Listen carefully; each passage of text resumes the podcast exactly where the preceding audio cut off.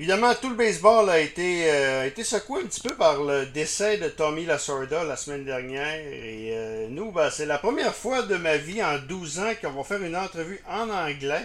Et euh, gros, gros merci à Michel Dugas que vous avez entendu à danradiosport.com à quelques reprises. Michel qui, va agir à titre de, de, Il va un petit peu être le traducteur avec l'ancien lanceur des Dodgers de Los Angeles, Jerry Royce. Hi, Mr. Royce. Good evening. How are you? How are you? I'm fine. I'm fine. Michel, on va lui poser la première question. D'abord, euh, euh, son meilleur souvenir de Tommy Lasorda. Uh, what is the, the best memory you uh, have uh, from uh, Tommy Lasorda? Well, that goes back to 1981 when the Dodgers won the World Series. So uh, it was a it was a wonderful year for me to play in my only World Series. Plus, it was for a lot of guys who play with the Dodgers the only time they won a World Series, and for Tom, it was his first. So uh, when you're young, growing up, and you have dreams of being a Major League Baseball player, and of those dreams, you want to play in a World Series. When that time comes, you take it for all you can because you don't know if there'll ever come another time. And in my case, it didn't. Donc, euh, Jerry nous dit que euh, l'un des ses plus beaux souvenirs, c'est en 1981, alors que les Dodgers de Los Angeles euh, avaient remporté les séries mondiales. Bon, euh, pour, euh, pour les partisans des expos de l'époque, c'est sûr que c'est un moins bon souvenir. Oui, oui, oui. Euh, pour, lui, pour lui, ça a été l'année la plus merveilleuse de sa carrière, ce qu'il nous dit. Euh, il dit euh, quand on est un jeune euh, jeune garçon et qu'on rêve de baseball, euh, on rêve de jouer évidemment dans les ligues majeures, mais surtout on rêve de pouvoir participer et même gagner la série mondiale. Et puis dans le cas des Dodgers, euh, ça a été ça a été un bon souvenir parce que d'une part, ça a été sa seule série mondiale à Jerry Rice. Et aussi, ça a été la première série mondiale remportée par Tommy, et sa seule, je pense, remportée par Tommy Lasorda. Non, c'est pas sa seule. En 88, euh, il était en 88 aussi, mais peut-être avec Jerry Royce. Exactement. Euh, Michel, si tu as des questions, pose-les en français, dis-les en français par la suite et, euh, et tu traduiras. Donc, est-ce que tu as une question pour lui ou je, continue? OK. Um, euh, je, vais demander, euh, je vais demander à Jerry Royce euh, que, quel genre de gérant était Tommy Lasorda. On dit que c'était un, un, bon vivant, donc euh, uh, Jerry, um, uh, what what kind of a man was uh, Tommy Lasorda? Um, I hear he was a jolly good fellow and uh, outside baseball. How was he as a, as a manager? You know, there. It, that's a, that's a very good question because he was more than just a good manager uh, I believe deep down inside he was a good person because uh, he did a lot of things that people just don't know about. He supported local police departments, fire departments, uh, churches, all religions, and um, and people, well, who who served others. So, uh, the military, for instance. So, when you put all that together, and the fact that he was a major league manager, and he was someone who was out front publicly supporting baseball, there is a multifaceted person there who did a lot of things, a lot of good things for a lot of people. Donc, ce que Jerry Royce nous dit à propos de Tommy Lasorda, c'est que il y a beaucoup de choses qu'on ne sait pas sur, euh, sur Tommy Lasorda. C'était beaucoup plus qu'un bon gérant de baseball. C'était également une bonne personne. Euh, il a fait plusieurs choses que les, euh, les gens ignorent là, pour, euh, pour différentes euh, organisations. On parle d'églises, de, on parle de, de, de, de fire department, là, des services d'incendie, des services de police on voyait beaucoup la personnalité publique de Tommy Lasorda, mais derrière le, derrière le, gérant de baseball, il y avait également une personne qui euh, n'hésitait pas à s'engager, notamment avec les militaires aussi. OK. Moi, j'avais une question à poser. Je parlais avec mon collègue Félix Degg, puis il disait que lui avait fait une entrevue avec euh, Claude Lavoie, puis apparemment que, euh, que, Tommy Lasorda était pas nécessairement aimé parce que c'est un showman. On a vu beaucoup Tommy Lasorda, avec le marché de Los Angeles, puis, ça marchait bien, mais semble-t-il que pour les joueurs, ça laissait, euh, ça laissait vraiment euh, des. C'était pas nécessairement l'unanimité. Est-ce vrai ça? Par rapport à son style, par rapport à. Um, uh, what uh, Danny is asking uh, Jerry is that um, Uh, some people say that Tommy Lasorda was a a flamboyant character um, publicly uh, with the Dodgers, and uh, it didn't suit well with everybody, especially in uh, in the clubhouse. Um, do you have uh, any uh, memories about the fact that maybe he made some people jealous because of his of his persona? Oh, there's no doubt about it. He did make a lot of people angry with his comments. He did make a lot of people upset with his persona, but that's who he was. And that's the way he wanted to manage, and that's the way he wanted to present himself. If you are going to look at the man, Tom Lasorda, you have to look at all that he did in the way that he went about doing it. Yeah, he was boisterous, no question about it. Yeah, he he could get under your skin just a little bit. And to be honest with you, there were guys who really liked him, even loved him in the clubhouse, and he got under their skin. Uh, but when you play together seven and a half months out of the year, you can expect that day after day with the up, ups and downs of Major League Baseball. But Tom handled it well. He still believed that his way was the right way, and I applaud him for that. He went out of his way to do a lot of good for a lot of people and if it, even if he rubbed people the wrong way, there's an old saying: you can't please everybody, so you got to please yourself. Ouais.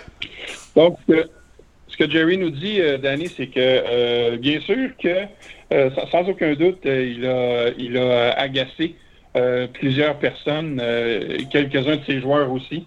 mais tu sais ce qu'il était, Tommy Lasorda, c'était sa personnalité quand on regarde tout ce qu'il a fait et puis euh, tout ce qu'il a dit, oui, c'est un personnage flamboyant.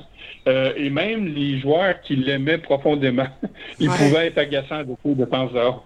OK. Vas-y, Michel, en français. C'est des questions en français, oui.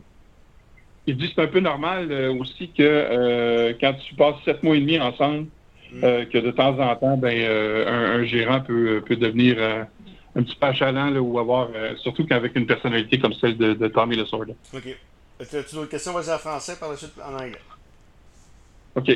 Euh, euh, on va y aller avec. On va parler du justement 1981. Oui. Euh, on va revenir sur cette année-là, 1981, puis évidemment, on va, on va parler des, des expos par la bande. Um, uh, Jerry, you, you uh, said earlier on in the interview that uh, 1981 was uh, one of your best, uh, your most memorable seasons uh, in uh, Major League Baseball. Uh, of course, for uh, the um, baseball fans in Quebec, it, it was uh, quite the opposite, I should say, because of the what what what is called now the the infamous Blue Monday. At least it's infamous for us. Um, take us through this um, this championship series against the Expos in 1981. It was a five game series after a division series that the Expos went through five games and ultimately defeated the Phillies. The Dodgers, after being two games down, defeated Houston to advance to that league championship series. First two games were in LA. Dodgers won the first one. Ray Burris for the Expos pitched the game of his life and won the second game. So we had three games to determine who was going to be the World Series representative in uh, against the ultimately the Yankees. Um, the Expos won the first game, and it was a big battle for the second game, but the Dodgers tied up the series, and then the stage was set for Rick Monday in a very close ball game on that Blue Monday that hit the key home run off of Steve Rogers. That was the difference as the Dodgers held the Expos scoreless in the bottom of the inning and advanced to the 81 World Series against the Yankees. Uh, um, uh, well, uh, uh what did you feel? How how was the the, the team spirit uh, after Game Four and uh, knowing that you had to go through Game Five? was it nerve wracking, or you you guys are used to it? you, you you never get used to it because it's every day it's different, and hell, that's what you live for because that's what the excitement of baseball is all about, and it, uh, the that excitement is only increased in the postseason. Uh, the highs are higher, the lows are lower, and to determine just how good you are. If you have a bad game, if you can come back the next game and win, well, what a difference that's going to make.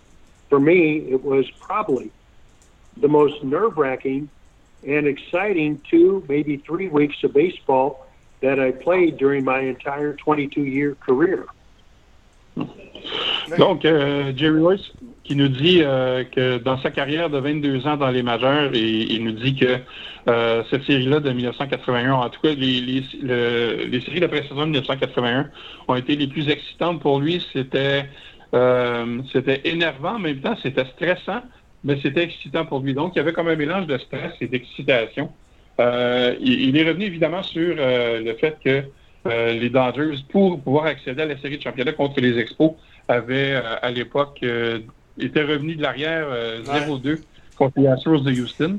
Est-ce qu'il sait, évidemment, et, et Michel, est-ce qu'il sait, est au courant que le circuit qu'a donné à Jerry White, c'est le dans le match numéro 3 de 1981, c'est la fois où il y a eu le plus de bruit dans le décibel dans l'histoire du stade olympique? Est-ce qu'il sait ça? Man, de dividende.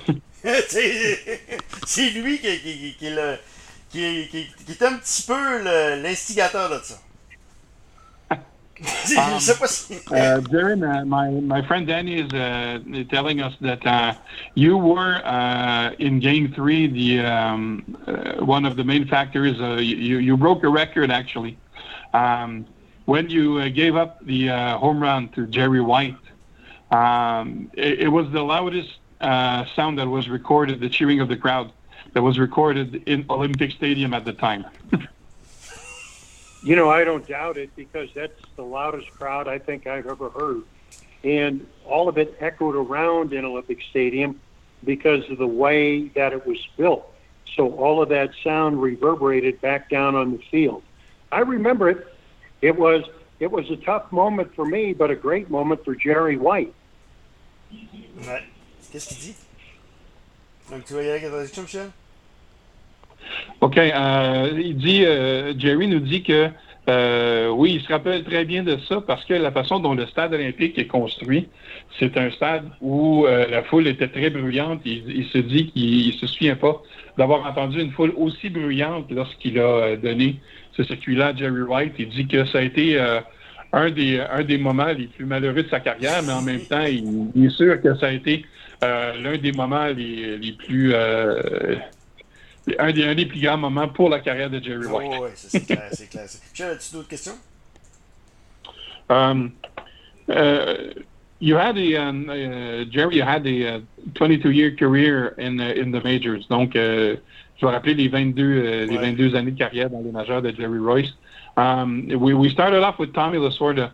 Uh, you played uh, with other managers. How would you compare Tommy Lasorda to other managers? Comment vous, comment vous compareriez euh, Tommy Lasorda par rapport à des autres gérants, d'autres gérants que vous avez, euh, sous qui vous avez joué?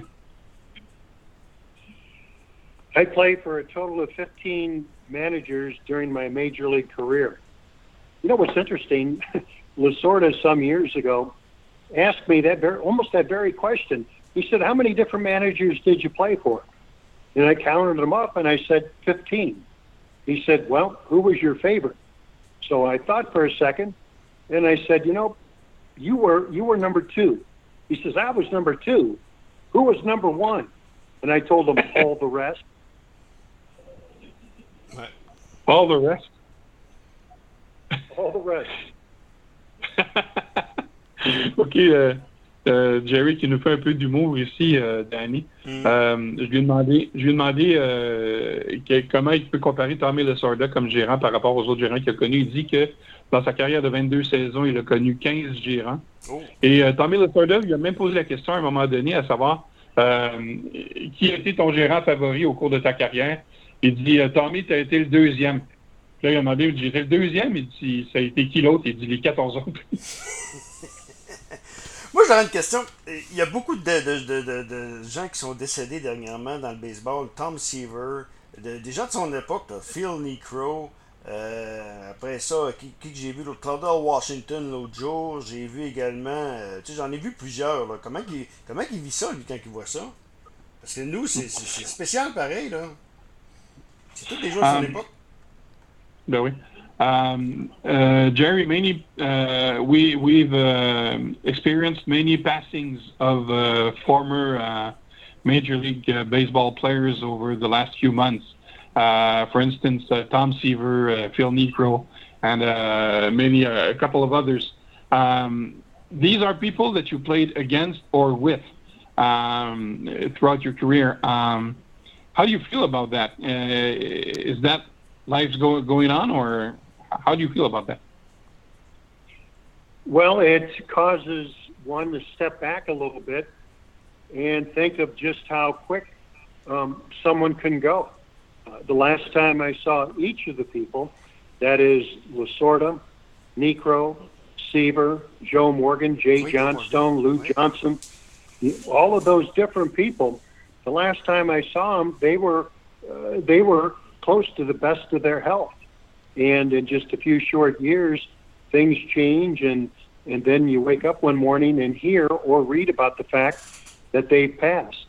But um, death is part of life, and when you think about them, you just say a silent prayer and hope that wherever they are, they're in a better place, and go on about your life.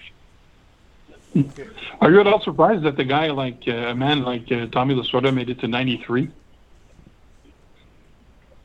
No, I'm not surprised. Um, it's uh, you know he willed himself to live that long because uh, he was in failing health for quite a few years, but um, he'd have good times. He'd have, he'd have good days. He'd have bad days. Uh, but I think it just got to the point to where his body wore out on, but his spirit's still there. Yeah, of course. Donc, euh, ce que Jerry nous dit, c'est que je lui ai posé une deuxième question, euh, Danny. Euh, en fait, quand, quand, il parlait de, il a parlé de Joe Morgan aussi, puis de Jay Johnstone, deux autres qui ont décédé dans les derniers mois et la dernière année. Euh, il dit que, évidemment, il dit, il nous rappelle le fait qu'il a rencontré ces gens-là il n'y a pas si longtemps, il y a quelques années, et ces gens-là étaient en relativement bonne santé. Euh, mais il dit, euh, on ne sait jamais ce qui peut arriver. En quelques années, euh, les gens, la, santé de quelqu'un peut dépérir assez rapidement. Mm, mm. on va y aller avec une dernière question, aussi, dernière question, oui, après ça. Oui, vas-y, ouais. Oui, moi, je lui ai demandé s'il était surpris de voir que Tommy Lasorda, avec le, genre de vie qu'il a mené, a pu se rendre à 93 ans. Et lui, il dit que c'est sa force de volonté qui l'a rendu jusque-là. Il dit, ce genre d'hommes-là, il dit, sont têtus, sont entêtés, puis donc, s'il a décidé de se rendre à 93 ans, c'est parce qu'il l'a bien vu. On a un, un à Montréal qui s'appelle Philippe Allou, que je parlais avec Jacques Doucet l'autre jour, puis qui disait que 84 ans, puis il est encore en, très très bonne forme. donc, c'est pour te dire. Ben, remercie beaucoup, M. Royce. Euh, moi, Michel une dernière question, peut-être? Non, ben, je pense qu'on a fait le tour. Hein. Merci beaucoup. Ouais. Euh, ah, Mr. Royce, we thank you for your time and uh, we wish you a long and happy life, sir. Well, thank you, Danny. It was a pleasure talking to you, even though I didn't understand a word you said. But uh, continued success and hope our paths cross again someday. OK. Donc, merci beaucoup. Thank you very much. L'ancien lanceur des Dodgers de Los Angeles, Jerry Reuss.